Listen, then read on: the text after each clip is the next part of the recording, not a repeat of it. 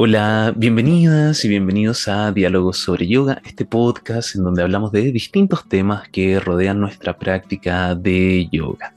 El día de hoy vamos a hablar acerca de minimalismo, de cómo se relaciona con nuestra práctica de yoga el reducir, el enfocarnos en ciertas actividades y darle esa atención.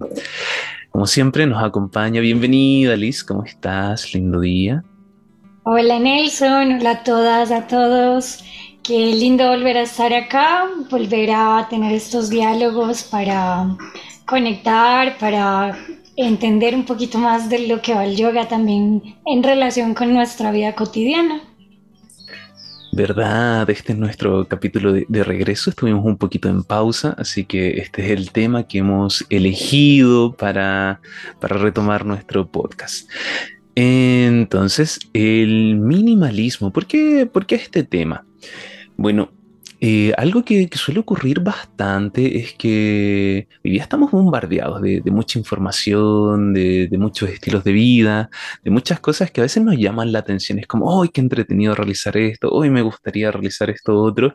Y a veces nuestra atención tiende a irse hacia distintas ramas, hacia distintos puntos de enfoque.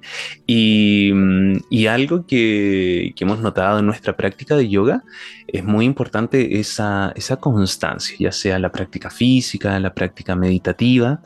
Y desde mi parte yo he notado que yo me considero un minimalista. Por eso este tema ha salido al podcast y, me ha ayudado mucho al enfoque en, en, las actividades a las que quiero dedicarle tiempo.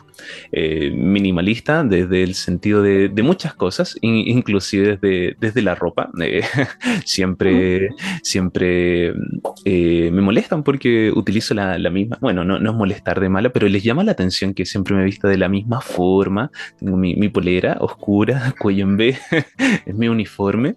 y mi hermana siempre dice eh, que yo me he visto como que soy como un Simpson, así la siempre con el en todos los capítulos con el mismo traje, con la misma apariencia. Y, la verdad es algo que me, a mí en particular, me, ha ayudado bastante.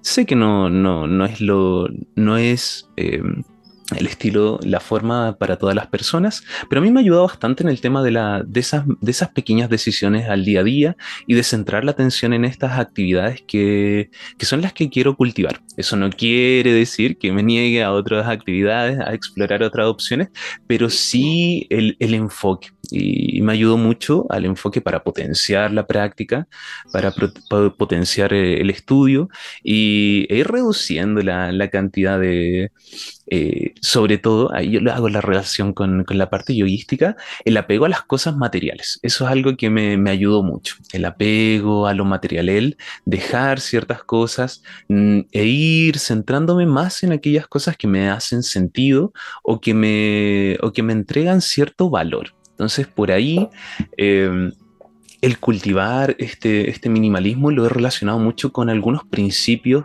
de, yoga, con, el apego y con la no posesión. ¿Tú qué experiencia has tenido? ¿Qué, te llamó la atención de, minimalismo cuando lo, escuchaste por primera vez?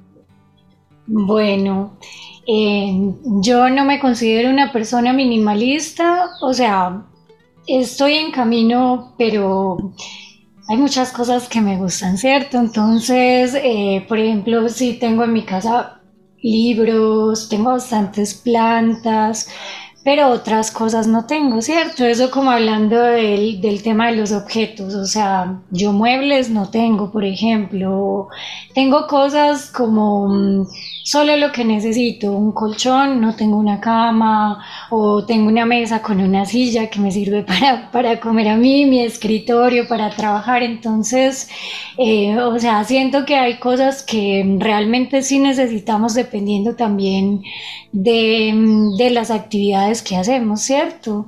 Es decir, si, si tú eres un dibujante, por ejemplo, como es mi caso, eh, es como muy necesario tener un escritorio, por ejemplo. Entonces, claro, no se trata como de despojarse de todo, sino de filtrar y ser sinceros en, ese sentido de qué cosas realmente sí necesitamos em, y qué cosas no, ¿cierto? O digamos en el tema como de las plantas, o sea, tal vez no es algo necesario, pero es algo que quizás tiene para ti un sentido, un significado. En mi caso, yo siento que las plantas tienen esa capacidad de armonizar los espacios, espacios que creemos que de alguna manera están muertos, porque eh, o sea, no es que estén muertos, ¿cierto? El concreto, la madera, son materiales que en algún momento estuvieron vivos y que hacían parte orgánica de la naturaleza, pero que también han pasado por un proceso de em, modificación para poder cumplir su función. Entonces, eh, de alguna manera tener cosas vivas dentro de estos espacios que son como muy cuadrados, em, no sé, siento que les da un poco como de, de oxígeno, no solo en el sentido de poder respirar un aire más puro, sino también oxigenar la mirada, tener algo bonito que ver dentro del espacio que tú habitas cotidianamente. Eso en mi caso con las plantas. Y de ahí em, también lo que siento del minimalismo es que van dos sentidos, ¿cierto? Un sentido es la individualidad, como tú lo decías, em, esa posibilidad de no tener tantas distracciones alrededor nuestro y concentrarnos en lo importante. Pero también tiene un impacto a nivel como de la sociedad, porque yo siento que este tipo de corrientes nacen como una respuesta a la sociedad de consumo nuestra sociedad desde la época de la industrialización nos ha ofrecido demasiadas cosas para facilitar como la vida, pero eso es como un arma de doble filo, ¿cierto? Tal vez nos hace la vida más fácil en un sentido, pero tal vez nos hace también eh, como lo digo, como más avaros, en el sentido de que nunca vas a estar contento con lo que tienes, sino que desde, desde afuera siempre la sociedad te va a demandar un poquito más.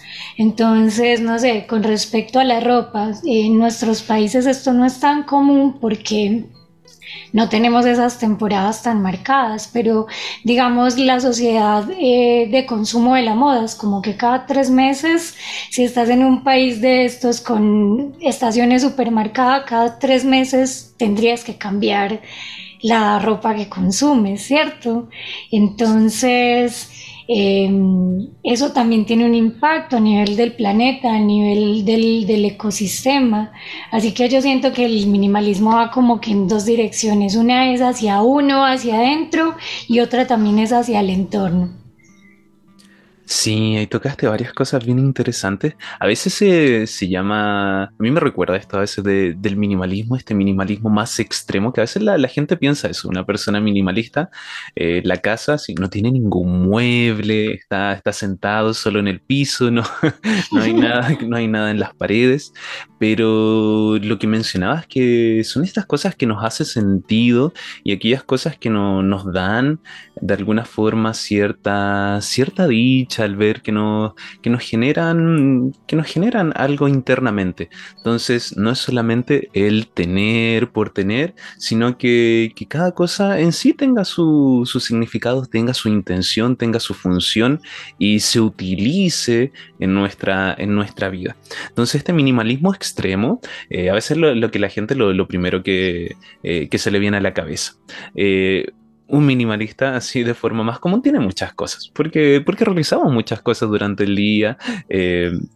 Entonces, no se trata de dejar todo de lado y ese minimalismo extremo va mucho más relacionado eh, con la vida de los monjes. Siento que los monjes son los minimalistas extremos, renunciantes totales, que de verdad ellos no, no poseen nada. Algunos poseen su, su bol para, para, su comida, sus cambios de ropa y todo el resto de las cosas pertenecen a, bueno, a su organización o, al resto de la sociedad, las cosas que les entregan. Entonces ese sería como un tipo de, yo creo que es el, el minimalista más extremo que existe y que podemos observar hoy día en la sociedad son los monjes, porque incluso renuncian hasta, hasta su nombre, hasta el apellido de su familia, eh, renuncian completamente a todo.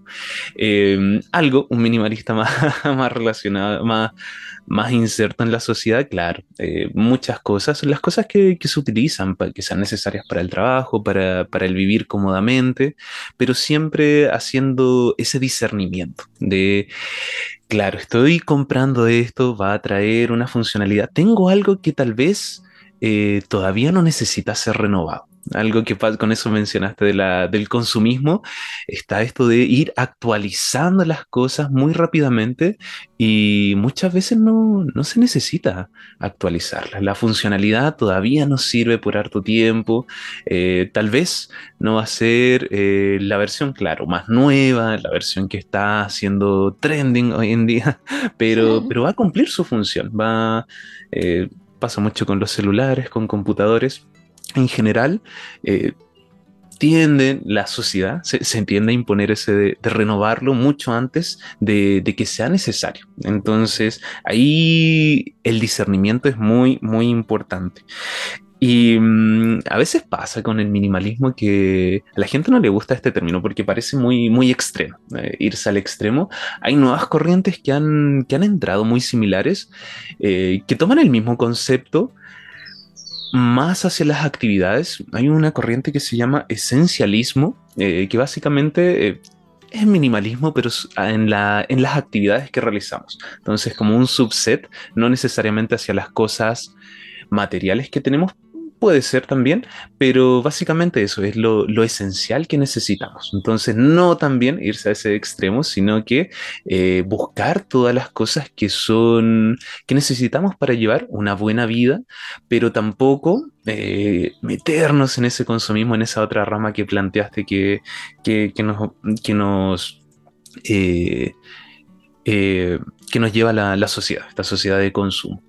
Y, otro tema que, que, tocaste mucho, hay, hay muchas personas que le, les encanta la, la, estética minimalista y lo recordé con el tema de las plantas.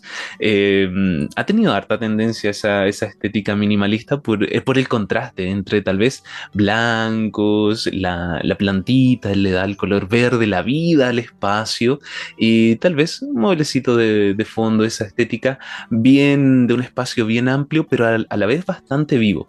Y creo que igual juega un rol bastante importante el cómo uno, que uno se sienta bien dentro del espacio, de, eso, un espacio que, sea con vida, un espacio que sea agradable, eh, donde a uno le guste estar, que no sea claro, algo completamente vacío, solo las paredes, sino que entregue, entregue ese significado, entregue esa cercanía y cada cosa vaya generando un valor, Em, que nos entregue algo. Entonces por ahí va em, en buscar ese discernimiento y, que nos entregue ese valor. Me recordó también el término de, santocha, que nos genere esa alegría, ese contentamiento de que, de sea eso un espacio que, lo cuidemos. Una vez escuchaba a, a, a un Swami mencionaba que que ellos, claro, tenían, creo que era en la habitación de Vivekananda, no sé, voy a tal vez esté divagando un poco, pero que, que, claro, era la habitación, la camita, todo,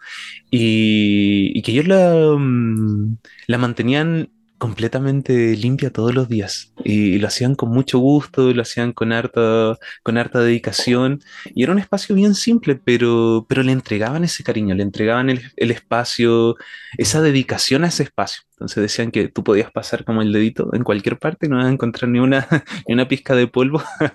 me, dio mucha, me dio mucha risa eso por el, porque, wow, dije, wow, el servicio desinteresado que entregan, la dedicación y, el mantener el, espacio de una forma que sea agradable. Porque en realidad en ese momento parece que nadie está viviendo ahí, pero igual mantienen el espacio lo mantienen, le, dan esa dedicación, ese, ese tiempo para que represente aquello que, bueno, que ellos quieren que represente.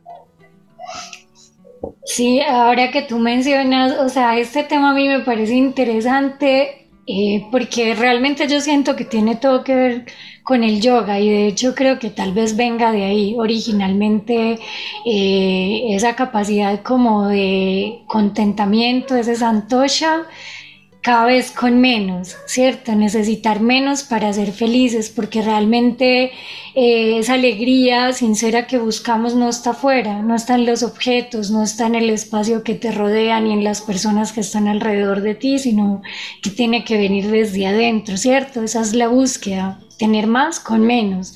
Entonces, por ese lado me parece interesante y también por el lado de Sausha, porque... Em, no sé si has escuchado alguna vez esa, esa expresión coloquial que dice que lo que hay afuera es como un eco de lo que hay adentro. Entonces, si tenemos una mm. mente muy caótica, muy llena de información, muy llena de emociones, de, no sé, tal vez negatividad, sea lo que sea que cargues adentro, si es demasiado atiborrado de ideas, probablemente eso se va a notar afuera también. Yo personalmente he tenido la oportunidad de conocer los dos tipos de personas, de gente que es muy serena, muy calma y tiene total coherencia con el espacio que le rodea. Y también he conocido personas que son personas muy mentales, muy racionales, muy llenas de información, que leen demasiado, que acumulan también demasiada información y tú vas a sus espacios y boom, o sea, son lugares llenos de cosas. Entonces, creo que también es como esa búsqueda de coherencia, ¿cierto? Cómo, cómo desde adentro impactas también el ambiente que construyes para vivir, porque a la final esto es un constructo, ¿cierto? Entonces pienso que todo empieza desde la mente, o sea, de nada, como en el tema de la meditación igual, de nada te sirve sentarte tres horas a meditar si en tu día a día, en tus interacciones, eres un desastre de persona, por decirlo de alguna manera. Es lo mismo, de qué te sirve tener, un espacio súper moderno, porque esas corrientes también se vuelven a veces una tendencia, una moda, y, que adentro nunca puedas estar ni un minuto en silencio. ¿Cómo podríamos hablar de minimalismo cuando no puedes ni siquiera enfrentarte con el vacío interno, ¿cierto? Entonces también creo que ahí es esa búsqueda de coherencia, no solamente que sea como una fachada, un artificio alrededor de ti, sino aplicarlo también en, uno como ser humano, o sea, eh, buscar el ahorro de tiempo, de energía, desde adentro de uno para poder ubicar ese tiempo y esa energía en las cosas que son importantes, que no se quede solo en el afuera, ese es mi punto. Sí, sí, eh, la coherencia yo creo que es un punto bien importante y, yo lo he notado en, mi, en, momentos más, más turbulentos de mi vida, a pesar de tener tengo muy, muy poquitas cosas, a pesar de tener poquitas posesiones, eh, hay momentos en que igual se desordena, así como que y uno dice, mm, uno, eh, ¿qué está pasando? ¿Por qué no le, no, no le he dedicado eso, esos 5 o 10 minutitos diarios que, que, permiten que esté todo bien ordenado? Y, y es como un momento de, de autorreflexión, no, no, no, no de dejar el espacio así completamente, tampoco juzgarse, ¿no? Que yo lo tomo como un momento de pausa. A ver, ¿qué está pasando acá? ¿Qué, es lo que hay que, qué es lo que hay que verse, que ver internamente? Y en general, claro, hay algo que está tal vez llamando la atención, ahí molestando un poquito, siempre como en el trasfondo, ¿no? No es directo, no, no, no es inmediato, pero, pero uno, uno, uno lo puede observar en, en, ese reflejo exterior. Y el espacio tiende a, a ser una muestra muy, muy inmediata. Eh, eso con, lo del espacio. Y claro, el, es el ser coherente. Esa coherencia, me, me, gustó ese término. Y claro, que no sea solamente esta, esta forma de expresión, eh, esto que se ve afuera, esta estética, porque de verdad la estética minimalista siento que de alguna forma se, la gente le llama la atención. Eh, esa a veces tiende, tiende, a parecer como, como este departamento piloto. no sé si has visto cuando lo muestran en principio, uno dice, oh, qué hermoso todo esto, así quiero que, que, se mantenga en mi casa. Y claro, uno ya le pone sus cosas y ya se transforma en, en algo completamente distinto, pero, pero estos diseñadores tienen, tienen ese ojo así para, para, que se vea bien el espacio, pero con las cosas justas y necesarias. Em, algo que me he dado cuenta también es es que mm, uno a veces, bueno, en ese de buscar más sentido, en, el término de, también de, posesiones materiales, que hay muchas cosas que uno no necesita también ese, implemento extra. Creo que lo mencionaste al principio. A, mí siempre me han cargado, esto lo cuento de forma personal, de estos utilerías o chicherías de, cocina que, son para una, una función específica que uno las ocupa una vez al año, pero especialmente funciona para, para justo realizar ese tipo de corte, realizar ese tipo de, no sé, de rayado. Eh, eso me, me vuela la cabeza. Todo lo que puedo hacer con un cuchillo, trato de hacerlo con un cuchillo.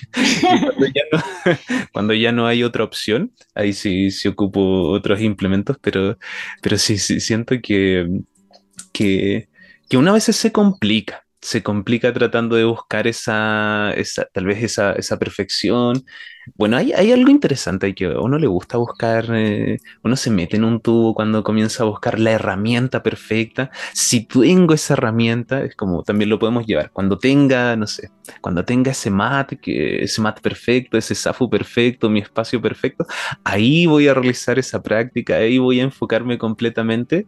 Y, la verdad es que muchas veces no necesitamos esas cosas. Eh, es solamente una trampa mental que nos está llevando a generar un poquito de escudo ahí eh, para, para, comenzar, para lanzarnos.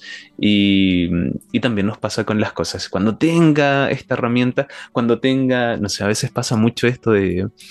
Eh, no sé, quiero lanzarme a dibujar, ah, pero no tengo los papeles correctos, no tengo el lápiz correcto, no, no, no, no hago nada. Todavía espero a que tenga, que se dé la situación correcta. Y la verdad, uno, uno puede lanzarse con, con muchas cosas, con, un, un, setup, con un bien simple ahí, con, poquitas cosas uno ya puede lanzar si, si es que tiene las ganas de realizarlo. Em, así que por ahí también me, esto de tener muchas cosas a veces me, me, ha generado ese choque, ese choque mental. Eh, ¿Por qué? ¿Por qué el, querer acumular? ¿El por qué querer tener tantas cosas? ¿Por qué, ¿Por qué se da de forma tan natural? ¿Por qué pensamos que el tener cosas refleja o nos da cierto estatus? Eh, eso me llama harto la atención. Sí, es una trampa, como tú dices, porque es como un perro persiguiéndose la cola, más o menos. Porque si tú tienes demasiadas cosas, ¿eso qué va a hacer? Te va a obligar a conseguir mucho espacio, un espacio más grande, más compartimientos, donde puedas meter todas esas cositas de las que tú hablas, chiquitas y específicas para cada cosa, sabiendo que hay herramientas más generalizadas que te sirven para eso. Y al revés, si tú tienes un espacio gigante, ¿qué va a hacer ese espacio? Te obliga a a conseguir un montón de cosas para llenar el espacio, porque siento que al ser humano no le gusta como el vacío, no le gusta la nada. Nos gusta tener muchas cosas alrededor nuestro. Entonces, em, también el minimalismo viene en la manera en cómo eliges, por ejemplo, los espacios en los que vas a vivir. Digamos, en mi caso, yo soy una, yo soy una persona que vive sola entonces yo para qué voy a tener, digamos, una casa de tres cuartos si yo no necesito, ¿cierto? Entonces ahí está ese filtro también. Entre más cosas acumules, más espacio vas a necesitar. Si tienes un espacio demasiado grande, entonces muchas cosas vas a necesitar y así sucesivamente se vuelve como infinito. Y ahí me, me causa un poco de gracia eso que mencionabas, digamos, de de los artistas. Yo, uy, yo tengo una cantidad de materiales acá y uso todo, uso todo y soy temática. O sea, por ejemplo, a mí me gusta terminar una libreta hasta la última hoja y ahí me compro otra libreta. Pero hay gente que tiene 100 libretas a la vez y no termina ninguna. Pero es como una cosa de mi personalidad. por ejemplo, si estoy em, dibujando algo, a mí me gusta llevar ese dibujo hasta el final y ahí empiezo otra cosa. No soy capaz de tener mi mente en muchos lugares, siento que no avanzo. como que eso me, me, genera un bloqueo a nivel creativo cuando tengo muchas cosas empezadas, no me deja avanzar. Y digamos con los lápices de colores, o sea, es chistoso porque hay gente que solo compra y compra y tiene todo ahí nuevito. Yo uso un lápiz de color hasta que está enano y tengo un, como un extensor que tú le pones al lápiz y, o sea, quedan diminutos. Y hasta que no se acabe, no compro más.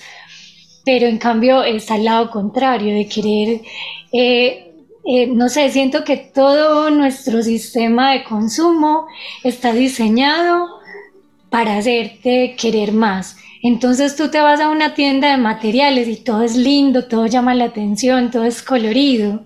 y te quieres llenar de cosas y a veces te llenas de esas cosas, vas a tu casa y te das cuenta que tienes todo ahí nuevo sin destapar. Lo mismo pasa con la ropa.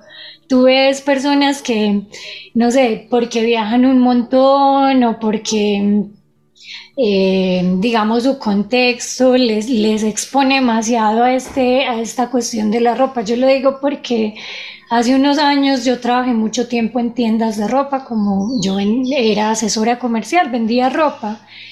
Y era, o sea, era tan impresionante, yo tenía tanta ropa y me pagaban y siempre iba y me compraba algo más. O sea, y no necesitaba, entonces era como que ya no me cabía la ropa en el closet y eso se te vuelve como una adicción de alguna manera. Lo mismo pasa con los alimentos, con muchas cosas puede pasarte algo así.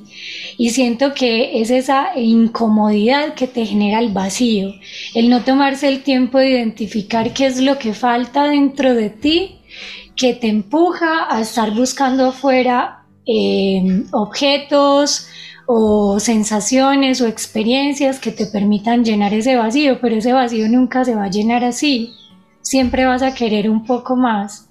Entonces, digamos, en mi caso, yo cuando me vine a vivir acá al Ecuador, yo dije, un año antes dije, nunca más voy a volver a comprar ropa, nunca más. Si es que necesito algo, lo compro, pero no voy a volver a comprar nada más.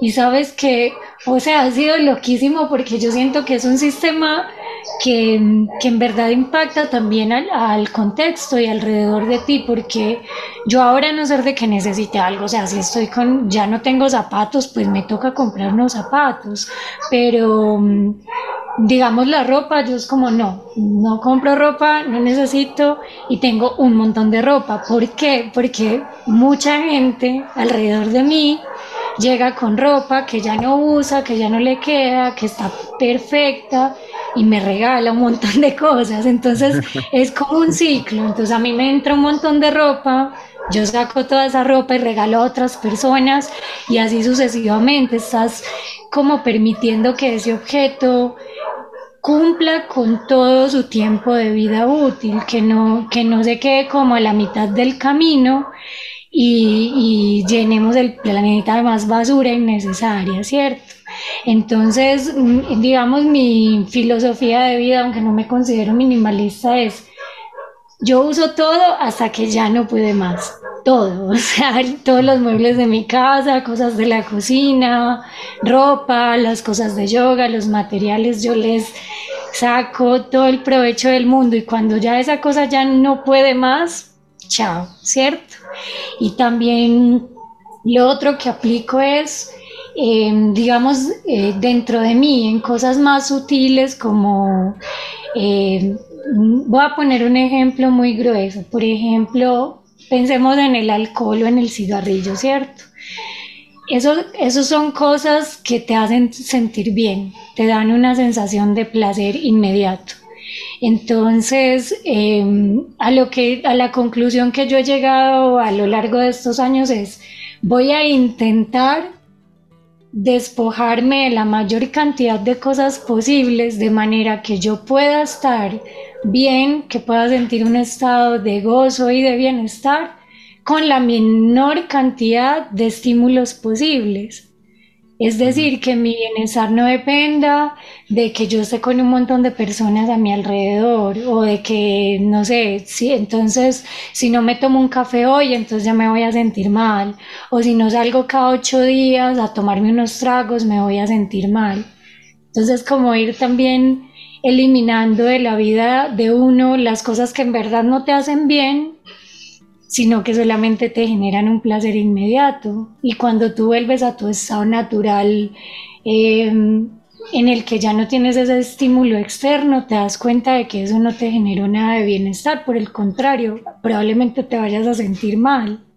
Entonces, depender de menos cosas para estar bien. Pienso que eso también tiene mucho que ver con el minimalismo.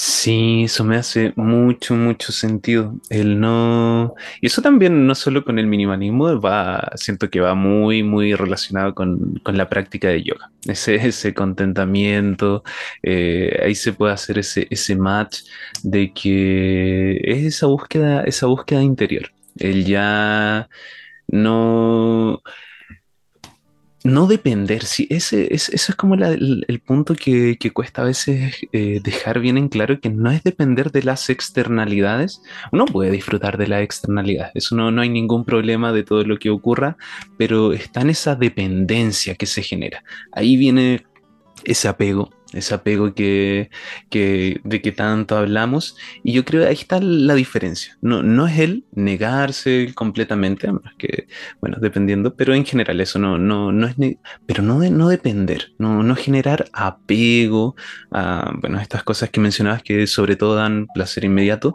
Y ahora, eh, redes sociales, el clásico eh, celular, esa adicción que, como que todos sabemos que existe, pero nadie quiere hablar directamente porque cada uno tiene su, eh, su, grado de dependencia. me carga, me carga. Me ha pasado muchas veces este, este mini infarto cuando uno no sabe dónde está el celular y yo digo, ¿cómo un objeto me puede generar eso? es como, no, no, no, no, no, no puedes. Así que eh, hay uno, eso, no, no generar esa dependencia. Y mm, y con, ese apego eh, es algo que, he notado eh, con eso que mencionaba, el mini infarto que genera, pero el, tener más cosas, he notado que también de alguna forma trae una carga mental extra, trae cierta preocupación. Por ejemplo, em, ahora que, he estado tocando armonio, entonces, tengo esa preocupación de que el armonio esté, esté bien cuidado, eh, que el armonio eh, no esté tal vez en un lugar muy, muy húmedo, de que se mantenga afinado, de que... Y así he notado que antes de, antes de tener el armonio, eh, no tenía esas preocupaciones. Y ahora llegó un nuevo set de preocupaciones que, que antes no tenía que antes no estaban fuera, fuera de mí.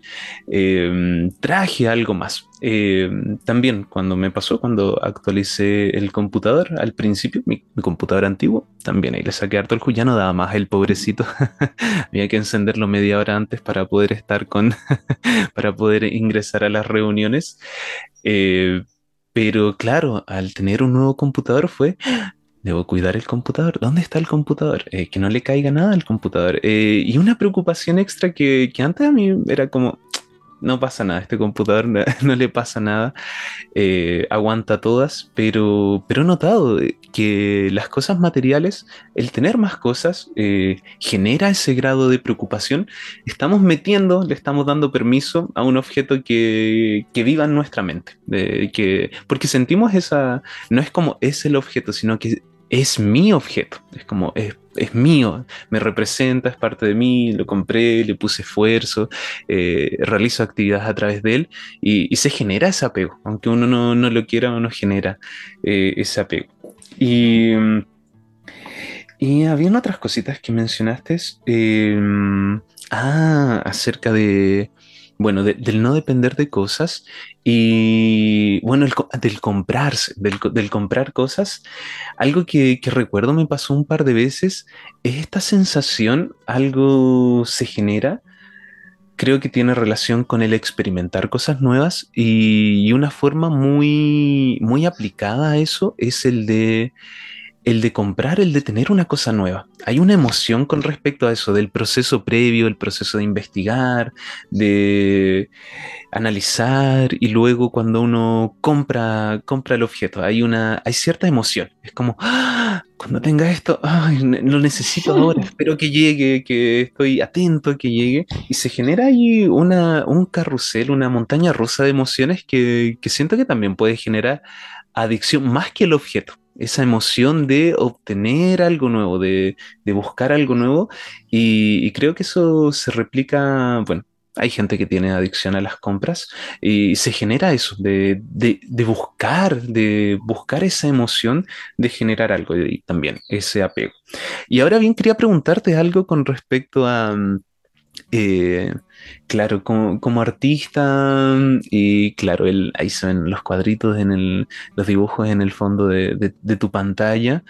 Em, ¿cómo, podría contrastar o cómo podrían tener tal vez un poquito de fricción este tema de cuando nos vamos ya? Podemos hablarle a este minimalismo, el dejar mm, cosas más de lado tal vez más hacia el extremo, y con, esa expresión natural que tiene el ser humano de mostrarse como de forma individual o el generar distintos... Eh, adornar el espacio, adornarse uno mismo, porque siempre he recibido, o sea, no siempre he recibido esa, pregunta, pero ha llamado la atención que hay personas que, se expresan mucho a través de, la vestimenta, a través de los accesorios, a través tal vez de, eh, del espacio, a través de una, lo toman como una forma de, expresión, de arte, o a veces también de, forma de, de, revelarse. Entonces, ¿cómo, ¿cómo, podría contrastar ahí estas dos tendencias? Este lado más, artístico, el expresarse, como, como, esa, lo que uno quiere mostrar y esta corriente que, que a veces em, se dice que tiende a, opacar esa, esas, esas chispas, esas luces individuales.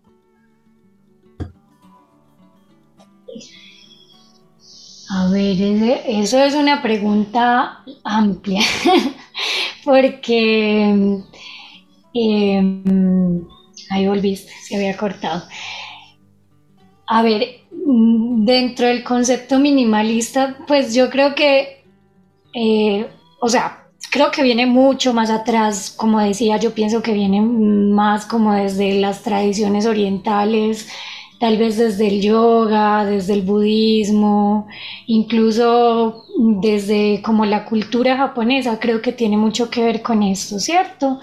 Pero em, ya como hablando propiamente de arte, dentro de la corriente del arte, empezando desde la arquitectura, en los 60 eh, surgió ese concepto de minimalista, ya que apunta a un arte minimalista, apunta a, ver las cosas por lo que son, más allá del artificio, ¿cierto? Entonces, ¿eso qué quiere decir? Eh, ya no se trata tanto de un arte que habla de reproductibilidad, o sea, de una persona que está apreciando la realidad y a través de su arte la reproduce y ofrece al espectador como un eco de la realidad, ¿cierto? Pero desde su propia perspectiva, o sea, el, arte está mediado por la perspectiva del artista. A lo que apunta un arte minimalista es a las cualidades como tal de los materiales que se usan para construir una obra. Por eso tiene tanto que ver con la arquitectura y también con el arte escultórico.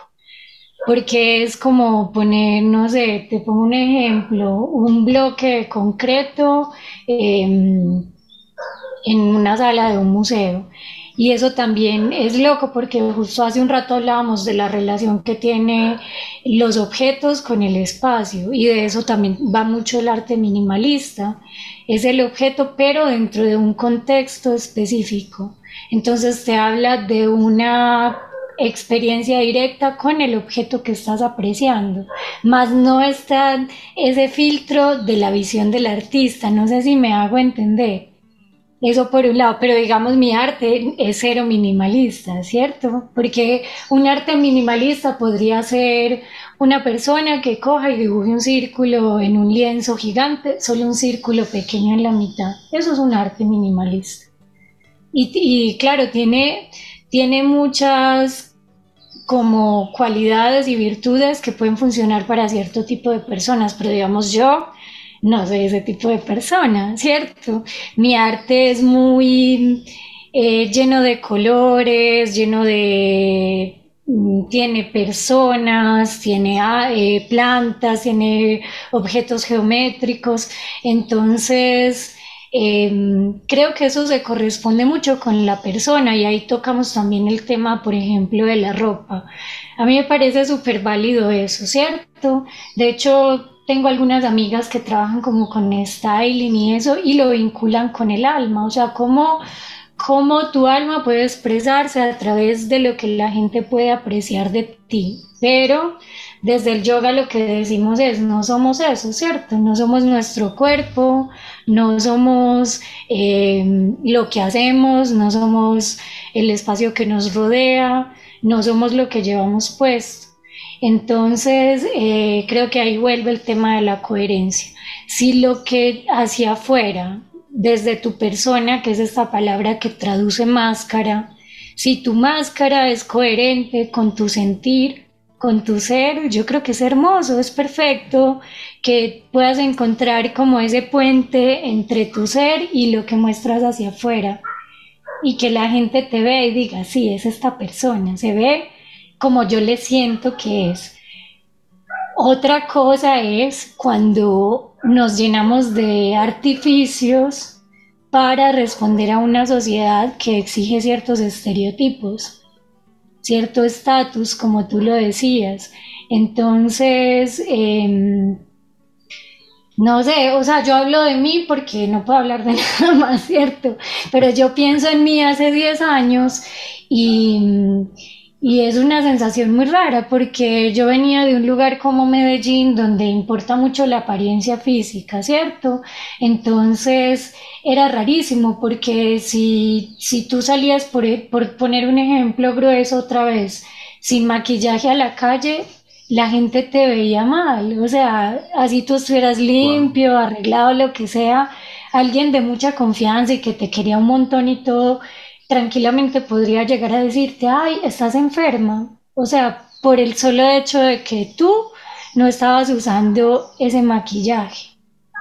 Entonces, creo que, o sea, como que todas estas cosas nuevamente son un arma de doble filo. ¿Por qué lo hacemos? Es lo importante. Yo creo que detrás de todo lo que hacemos eh, tiene que haber un porqué. O sea, yo me maquillo y me visto de esta forma y produzco este arte porque para quién realmente es para uno o, estás haciéndolo para encajar dentro de un molde o por qué, ¿cierto? Entonces, bueno, no sé, así como que lo veo con, con ese tema del arte y de la moda.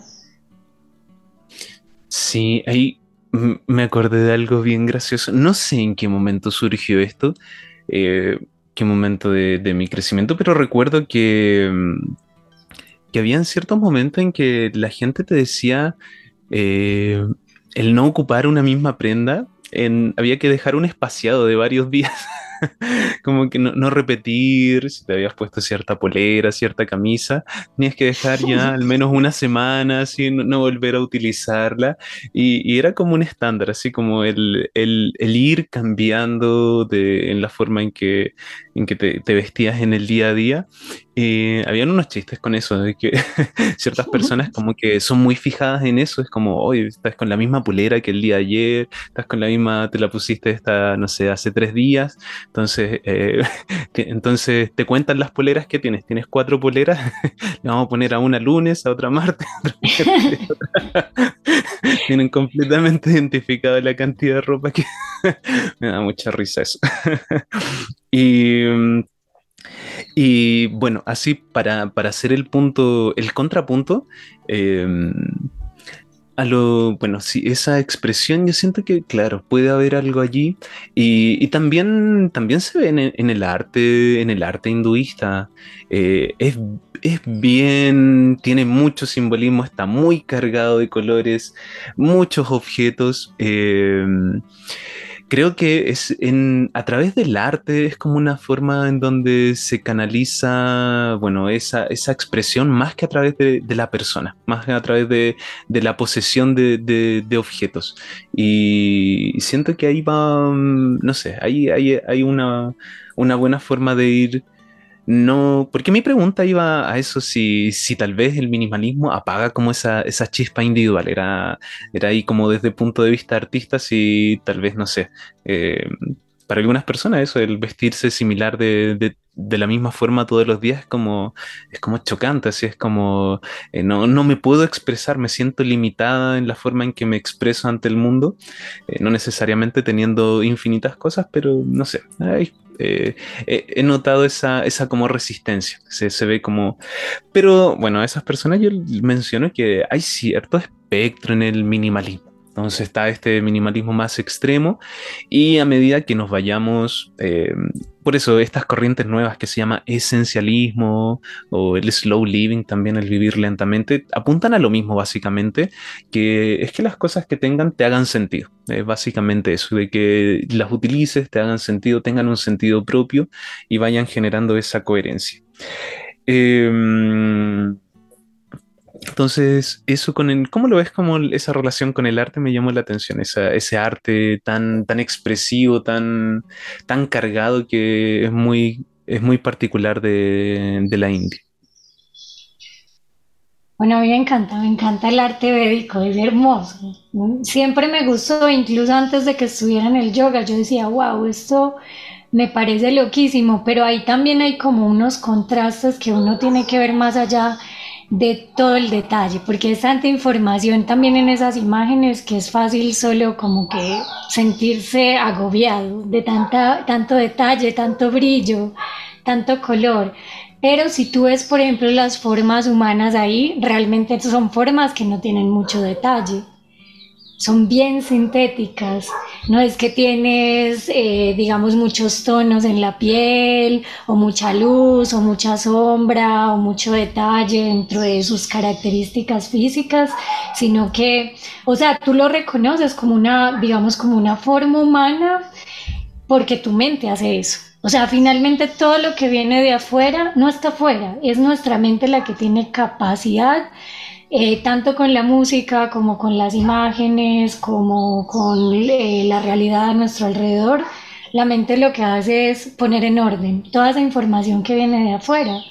No sabemos realmente cómo es afuera porque todo lo estamos pasando por el filtro de los sentidos y la interpretación de la mente. Por eso muchas veces se dice que un color el espectro de un color nunca va a ser el mismo para diferentes tipos de personas. El mismo rojo puede ser muy distinto para ti que para mí.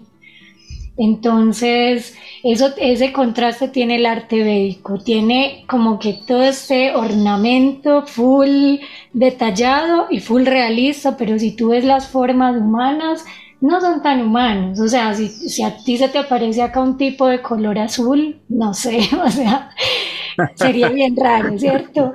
Y de ahí también, o sea, a mí me, me encanta esa parte como de del politeísmo, del hinduismo, porque ahí nuevamente es lo que yo decía hace un rato, tiene todo que ver con el carácter y la personalidad de cada ser.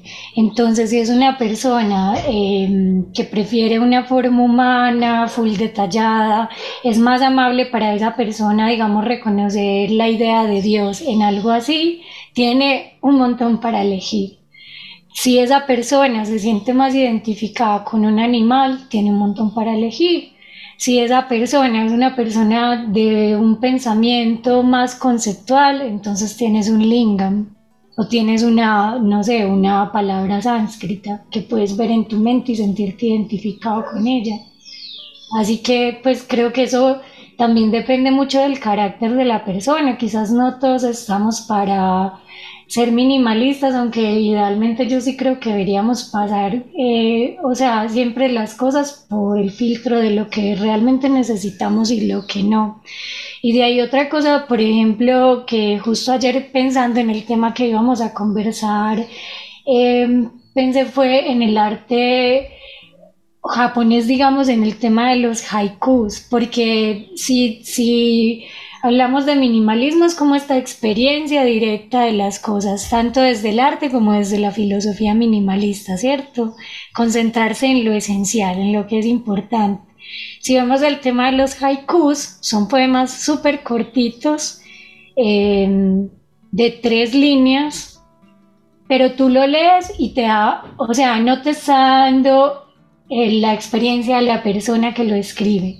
Te está dando el chance de que tú como lector puedas interpretar lo que estás viendo, porque siempre son como que temas cotidianos de la naturaleza. Entonces tienen un tiempo, tienen un espacio y tienen objetos ubicados en ese tiempo y espacio. No sé, yo no, pues no soy escritora de haikus, pero podríamos pensar en algo así como eh, el viento está soplando y mueve el agua del mar. Yo no te estoy diciendo yo qué sentí cuando vi eso, pero tú tienes el chance de pasar esa imagen a través de tu experiencia, de tus sentidos y construir una, o sea, recibir una sensación directa de eso que estás como interpretando.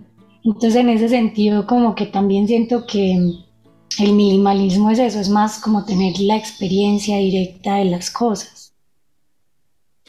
Voy a tener que investigar un poquito más los haiku, me llamó harto la atención.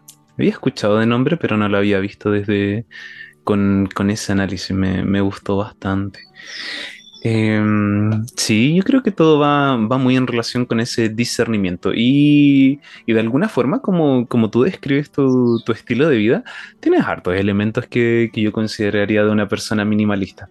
Ahora bien, yo creo que no, te consideras en este espectro, por eso digo, este espectro, eh, tal vez por la estética, que uno, asocia cierta estética al minimalismo, pero el minimalismo no es la estética, es, es la forma en que uno se relaciona con los objetos y con las actividades. Entonces, por eso está este grado, este espectro y cada para cada persona va a ser distinto. No, no está el manual, el manual del minimalista. Eh, si cumples estas casillas, eres considerado uno, si no, eres eh, expulsado del grupo, así, completamente rechazado. Tiene que ver más que nada con con esa relación y, por los principios que mencionas, cómo te relacionas con objetos físicos y con actividades, yo, yo sí te daría el, título, ah, te, nombro una minimalista. un nombramiento honorario. título oficial de minimalista, Alice. Eh, álzate como nueva minimalista. Eh, y mm, y con relación a, bueno, y llevándolo a, la práctica de yoga, eh, bueno, Patanjali eh, literalmente no, nos habla de, de de aparigraha del no, del no acumular, del no, no tener eh, acumulación excesiva de objetos. Y, yo no lo había pensado antes tan así de que tal vez esta, esta corriente, hoy, hoy en día llamada minimalista, tiene sus orígenes, tiene su eh, o tomó elementos principalmente, se, basó en, esta, en estas culturas en donde existe mucho el, renunciar, el renunciar a lo, material, el renunciar a, distintas cosas. Y yo creo que, por ahí va, es una forma de, de traer de traer estos, podríamos decirle, estos beneficios o esta forma de ver sin irse tan, eh, tan a ese, a, ese, ese, extremo en donde tú tienes que estar completamente seguro de lo que vas a hacer y tener esos efectos llevando una vida más, más normal, más normal refiriéndome al común de, de las personas y también pudiendo observar que, claro, el enfocarse, el estar más presente, el darle una elección una lección con discernimiento más enfocada a la actividad de las, las personas, no, no lleva a estar en el momento. Eso también es algo que me gusta y también se relaciona mucho con la práctica de yoga, que no, nos invita a estar en el momento.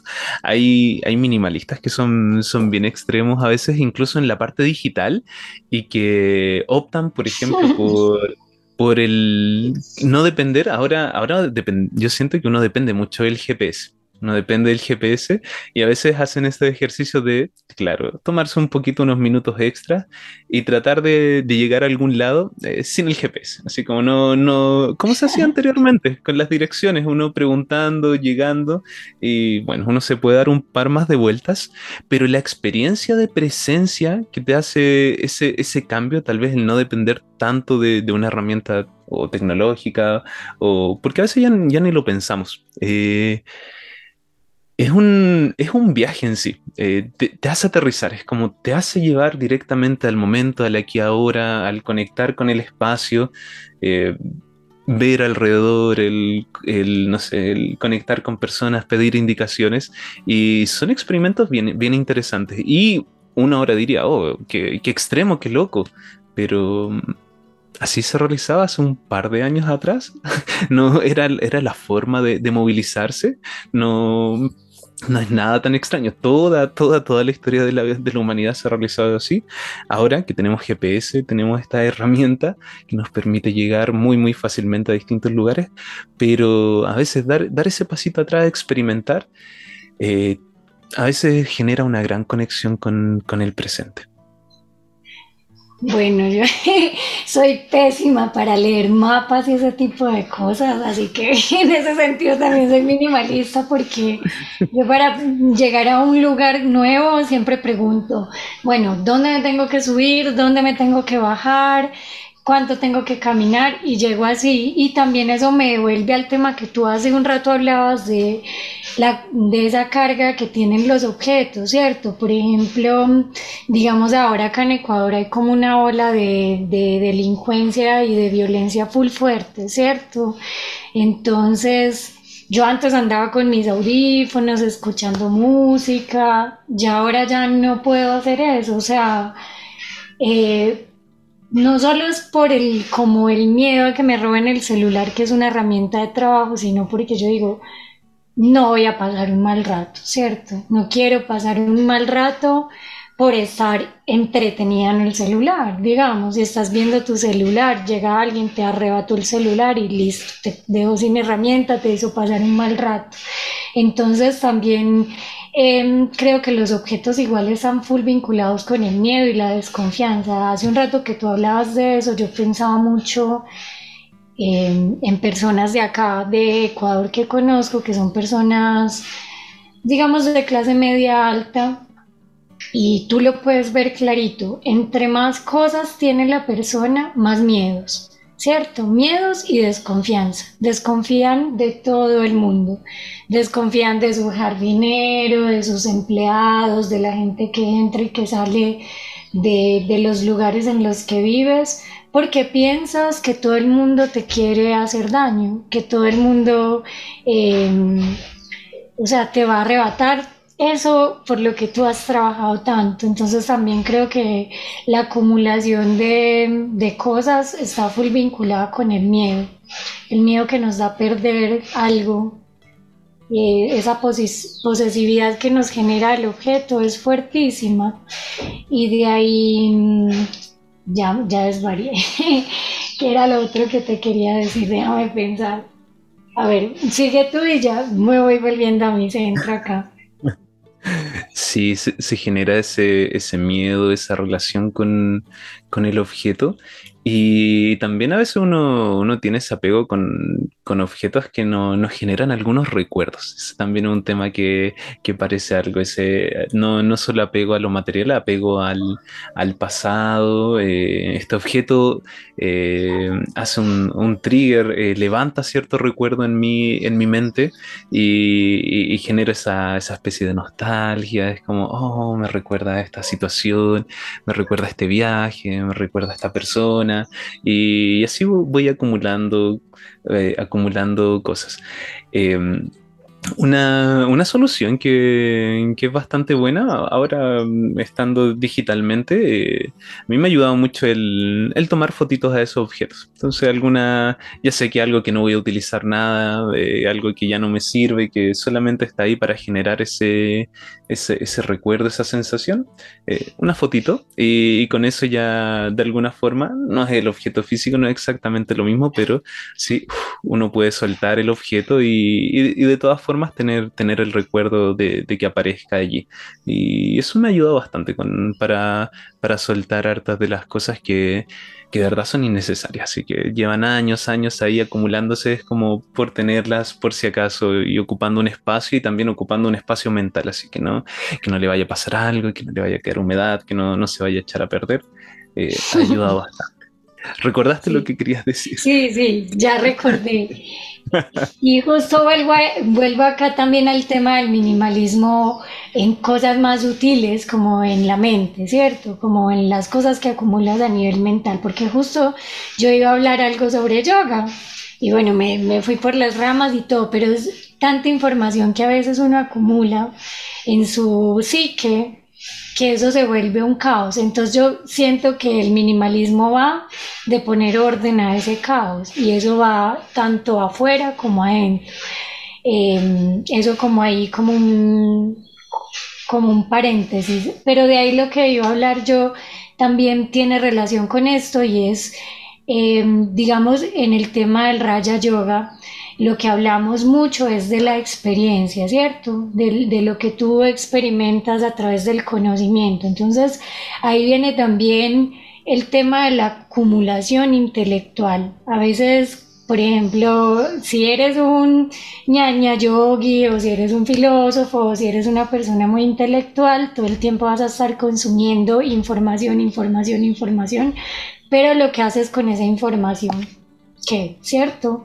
Entonces, eh, creo que también el trabajo de vaciarse un poco va de que todo eso que acumulas lo compartas hacia los demás de manera desinteresada, que, que todo ese conocimiento que cultivas en ti sea para el bienestar de todos, que no se quede solo para ti. Eh, me acuerdo mucho de, nuestro maestro de, de Swami Patanjala, que él, él un rato dentro de las clases se reía y hacía como este ejemplo del alumno y hacía un dibujo chistoso ahí en su pizarra y decía, dame más, dame más, dame más, como que los alumnos siempre llegamos a nuestros maestros con muchas demandas, o sea, nos queremos saber todo ya y, y asumir todo ya y absorber todo ya.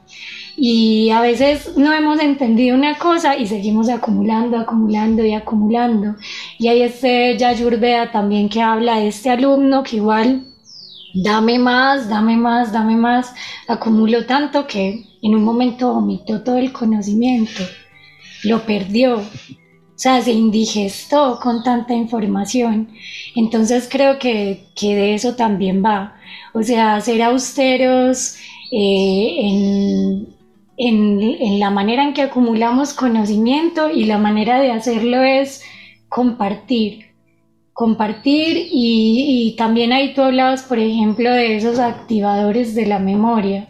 Cómo nos apegamos a una memoria, al pasado y todo y es imposible no hacer eso, incluso aunque uno no lo quiera hacer, aunque quiera, quieras voluntariamente no quedarte con algo, eso ya está en tu inconsciente. Y eso ayer yo también pensaba que justo al inicio del podcast te, contaba que me había puesto a pensar tantas cosas sobre este tema del minimalismo y es, em, o sea, todo lo que consumimos. Entonces yo hoy me sentaba a meditar en la mañana antes de, grabar el podcast y veía un montón de cosas. ¿Sí me entiendes? Veía lo que leí, veía eh, una serie que me empecé a ver hace unos días, eh, pensaba en cosas de la meditación.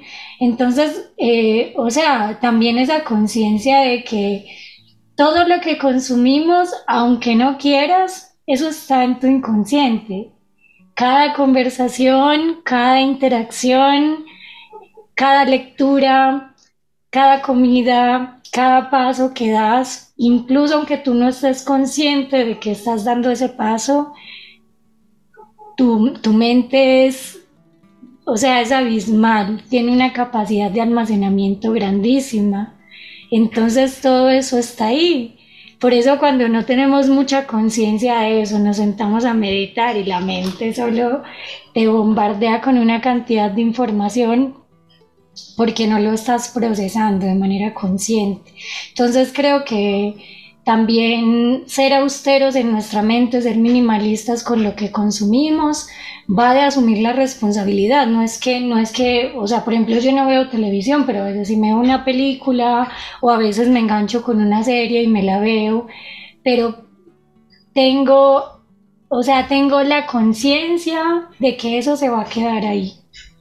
O sea, eso ya no se va a ir, eso está siendo parte de, eh, de claro, de, es un samskara. Exacto.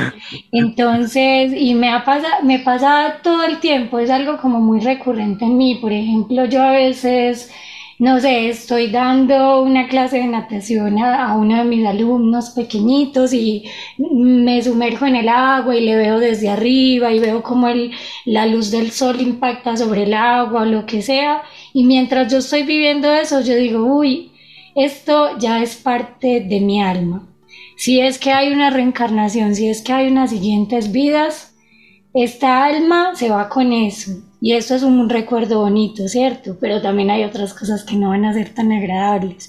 Entonces también va de eso, de saber que todo lo que hacemos va a tener un impacto a nivel de la información que acumulas. Más información, más carga, menos minimalismo. No sé si me hago entender con el punto en relación con el minimalismo y el yoga. Sí, sí, eh, sí, sí, lo entiendo completamente. De hecho, eso igual me recordó que, mm, que la mente, por ahí leí que la mente, bueno, el cerebro, eh, de alguna forma podríamos decir, eh, es minimalista porque está haciendo, mm, bueno, van quedando estas cosas inconscientemente, pero va, trabaja arduamente en olvidar la mayor cantidad de cosas la mayor cantidad de cosas que son irrelevantes durante el día, porque claro, sería una acumulación de, información que nos abrumaría si recordásemos, eh, si tuviésemos directo acceso a todas las cosas que realizamos y que experimentamos durante el día. Estaríamos abrumados así por todo lo que, lo que los recuerdos que eso generaría. Entonces, activamente eh, la mente, el cerebro trata de olvidar cosas. Entonces, bueno, ahí generando ese, espacio distinto, eh, pucha, ¿por qué se nos olvidan cosas cuando estudiamos? Y no, no creo que se me olvide esto, entonces era la idea de, asignarle cierto valor, cierta importancia a las cosas que queremos recordar, porque el, cerebro es bueno en olvidar, en, dejar pasar la mayor cantidad de cosas, porque la mayor cantidad de veces del día es información que es irrelevante para más adelante. Entonces también tiene este, este, este aspecto minimalista, ¿sí? va, tomando las cosas que va considerando importantes y el resto los deja ir. Y, Pero, ¿tú crees que realmente se olvide o, que se queda por ahí guardado en un lugar donde difícilmente podremos acceder? Porque, por ejemplo, a través de la meditación, eh, digamos, no sé, memorias de cuando eras muy niño o, muy niña en mi caso, que tú creías que eso estaba totalmente olvidado y un día te sientas a meditar y llega a ti un recuerdo de tus tres años, por poner un ejemplo. Lo que escuché, había un, neuro, neurocientífico que mencionaba que es muy probable que se vayan guardando esas memorias, pero es una teoría que él tenía planteado. Eh, todavía, claro, no es comprobable. Yo creo que sí, va guardando y lo que uno pierde eh, al no generar estas conexiones, al no darle ese significado, porque para que el cerebro recuerde tiene que tener cierta importancia, tal vez una importancia emocional, una importancia de un valor que yo le estoy dando a la información que quiero eh, recordar. Y mm, entonces la, teoría de él, lo que plantea, que es muy similar a, a esto de que queden estos samskaras. Entonces me recordó eso de que están ahí, pero lo que perdemos es la, es la dirección. Él decía como la dirección IP esta, esta dirección, el código postal, perdemos el código postal de donde está guardado ese recuerdo y no tenemos acceso a él. Pero sí debería estar en alguna parte, pero no tenemos esas conexiones porque no le asignamos el valor en el momento, no le asignamos esa, eh, esos mecanismos con los que funciona la memoria a largo plazo. Porque la memoria a largo plazo tiene ciertos mecanismos para que nosotros de forma directa podemos, podemos, podamos llamar a esos recuerdos. Entonces, lo que él plantea, que es muy similar a estos samskaras que quedan ahí, está eh, guardadas estas impresiones, es que se nos, se nos olvida la dirección, no, no, sabemos dónde lo guardamos, pero, pero está ahí, está ahí. Entonces, eh, estas distintas técnicas, la, la, meditación, tal vez nos dan la posibilidad de, de generar tal vez buscar entre estas direcciones, entre todo esto, y me hizo harto sentido. Eh, yo creo que, por ahí va, pero científicamente no, está completamente comprobado, pero sí hace mucha relación con lo que experimentamos en la práctica de yoga. Entonces me, me, gustó bastante su teoría. Y lo que iba a ampliar era el tema de la, de la información. Creo que la información también muchas veces es entretenido el aprender. A mí me encanta aprender, estudiar, el estar eh, profundizando también en los conocimientos, no solamente nuevos, sino que ir profundizando, darle capas distintas. Pero muchas veces eh, nos pasa que el consumo de información se transforma también en una, en una actividad de, diversión, en una, en una actividad. Entonces, eh, estamos consumiendo información, pero de una forma no distinta a la que consumiríamos tal vez eso, una serie, una película, escuchar, no sé, algún, alguna banda que nos, que nos guste. Y, yo creo que está bien, pero hay que, hay que, uno tiene que, que hacer también ese discernimiento. Estoy dedicándole el tiempo, esto me va a servir, lo voy a procesar, me va lo voy a trabajar, lo voy a incorporar, de qué forma esta nueva información, este nuevo conocimiento eh, se integra a mi vida o solamente lo estoy consumiendo de forma, de forma como, como diversión, como una nueva entretención, como un nuevo estímulo, porque muchas veces eso es un estímulo intelectual. Entonces, no, no, no estoy viendo eh, Instagram pasando post, estoy viendo algo interesante, pero tal vez lo estoy procesando de la misma forma que, que si estuviese viendo fotos y pasando o viendo videitos y pasando. Entonces ahí también ese, ese me, llama la atención, ese, el, esa parte intelectual quiere, quiere, justificar un poco, ¿sí? quiere darse esa justificación que al consumir tanto, eh, pero estamos procesando, le estamos dando el tiempo. Eh, eso me, me, llamó harto la atención de lo que mencionaste y, me, y lo ligo nuevamente con ese discernimiento, el siempre estar eh, generando atentamente, uno genera uno se visualiza. Me, gusta esa forma de visualizar, de verse un poquito desde arriba, a ver qué es lo que estoy haciendo, qué, por qué lo estoy realizando. Eh, generar ese análisis, muchas veces es bien incómodo verse, a veces, a veces pasa cuando uno me gusta realizar ese ejercicio. Es bien incómodo, pero es bien choqueante cuando uno está inmerso en tal vez en el celular o en el computador y, y hago como el ejercicio de verme desde afuera, es como ¿qué estoy haciendo? Así como una persona sola tal vez en el momento eh, revisando y es como, no, esto no es lo que quiero estar haciendo. Y como que eso me, da la terapia de shock para decir y cambiar la, actividad por algo que, me gustaría en realidad cultivar. No que estos algoritmos eh, te, arrastren porque están pensados para, arrastrarte hacia, hacia, hacia su funcionalidad. Es verdad. Y con, el, con este tema de, de como el, las redes sociales y el Internet, el, o sea, es un consumo masivo, todo es entretenimiento. Entonces, de alguna manera, si es verdad lo que tú dices, también nos podemos volver adictos o apegarnos demasiado a estar todo el tiempo consumiendo información, información que aunque sea información buena, pues si no la estás asimilando, si digamos en, en términos de información yógica, si tú no lo pones en práctica, solo es entretenimiento, o sea, no estás usando realmente las herramientas que, esta información te está proporcionando, sino que solamente más Samskara, más información. Samskara, sí. sí, me parece súper interesante eso que dices de, de, o sea, verse a uno eh, en estos momentos en los que uno está como inmerso en esas situaciones. Yo nunca lo he hecho, pero ya lo voy a intentar y se me ocurre que, por ejemplo, cuando estás comiendo también, ¿cómo comes? Si comes al apuro y tragas entero, o comes demasiado, o comes full dulce, yo qué sé, ¿cómo, cómo te verías desde afuera a ti mismo? En, la práctica de las cosas que haces o con una discusión, en una discusión con alguien más también, cómo, es tu cara, cómo son tus expresiones. Interesante.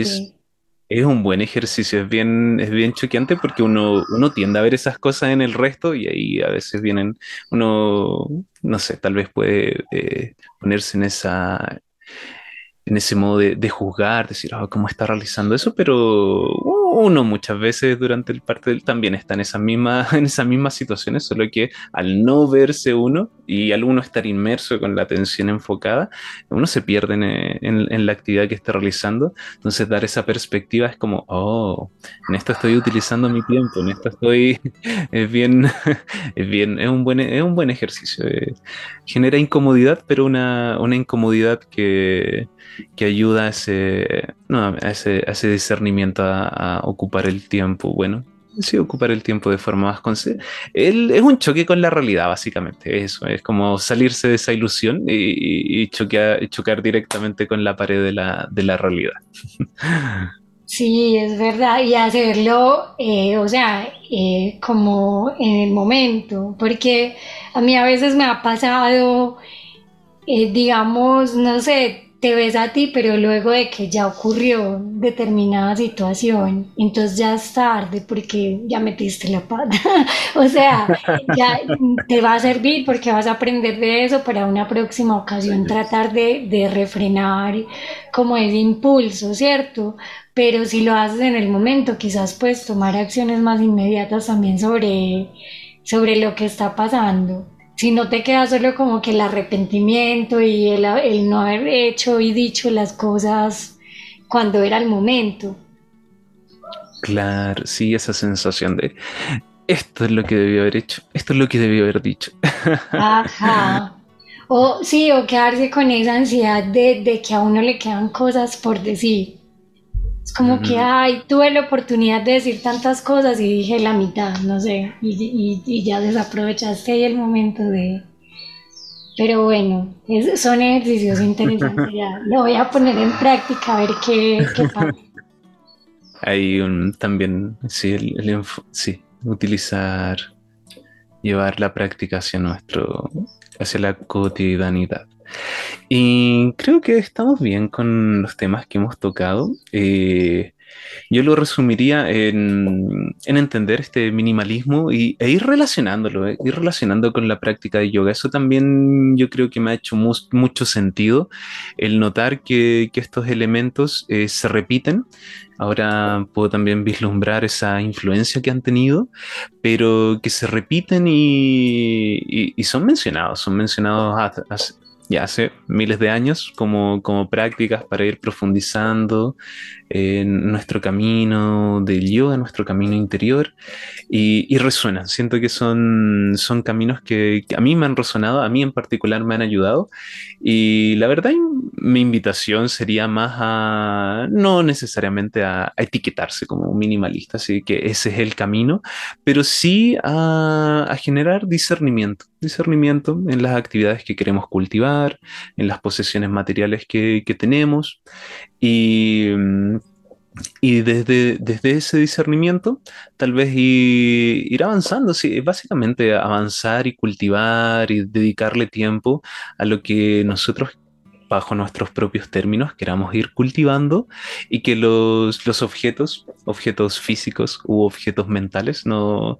no nos saquen, no, no, nos estén arrastrando en direcciones que, que no queremos ir por, por, generar esos apegos, eh, generar esa dependencia, generar esos miedos. Así que por ahí va mi invitación a, a a meditar o a reflexionar sobre qué significa o cómo se podría manifestar el minimalismo en, en la vida de cada uno. En términos de yoga, yo también, ahora que lo pienso, creo que tiene mucho que ver con el principio de ahimsa, el, el minimalismo, porque también al inicio del, del podcast mencionábamos que no, no es solamente una cuestión hacia ti, sino cómo afectas negativamente al entorno. Entonces también esa toma de conciencia de que, o sea, eh, por ley de, de, karma, cada acción tiene reacción, cada causa tiene sus efectos. Eh, entonces la manera en que consumimos obviamente va a tener unos efectos sobre el entorno.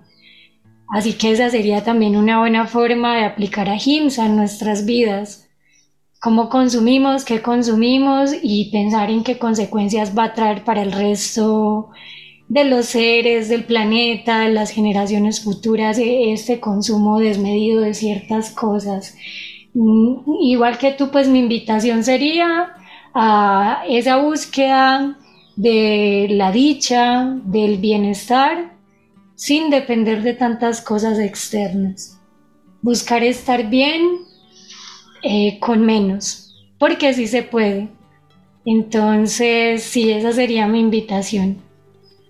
Súper. Ahí el tema de, de, Ahimsa y con el exterior, siento que estaba para abrir una, una rama completamente nueva de conversación, eh, pero lo vamos a dejar ahí en, el tintero.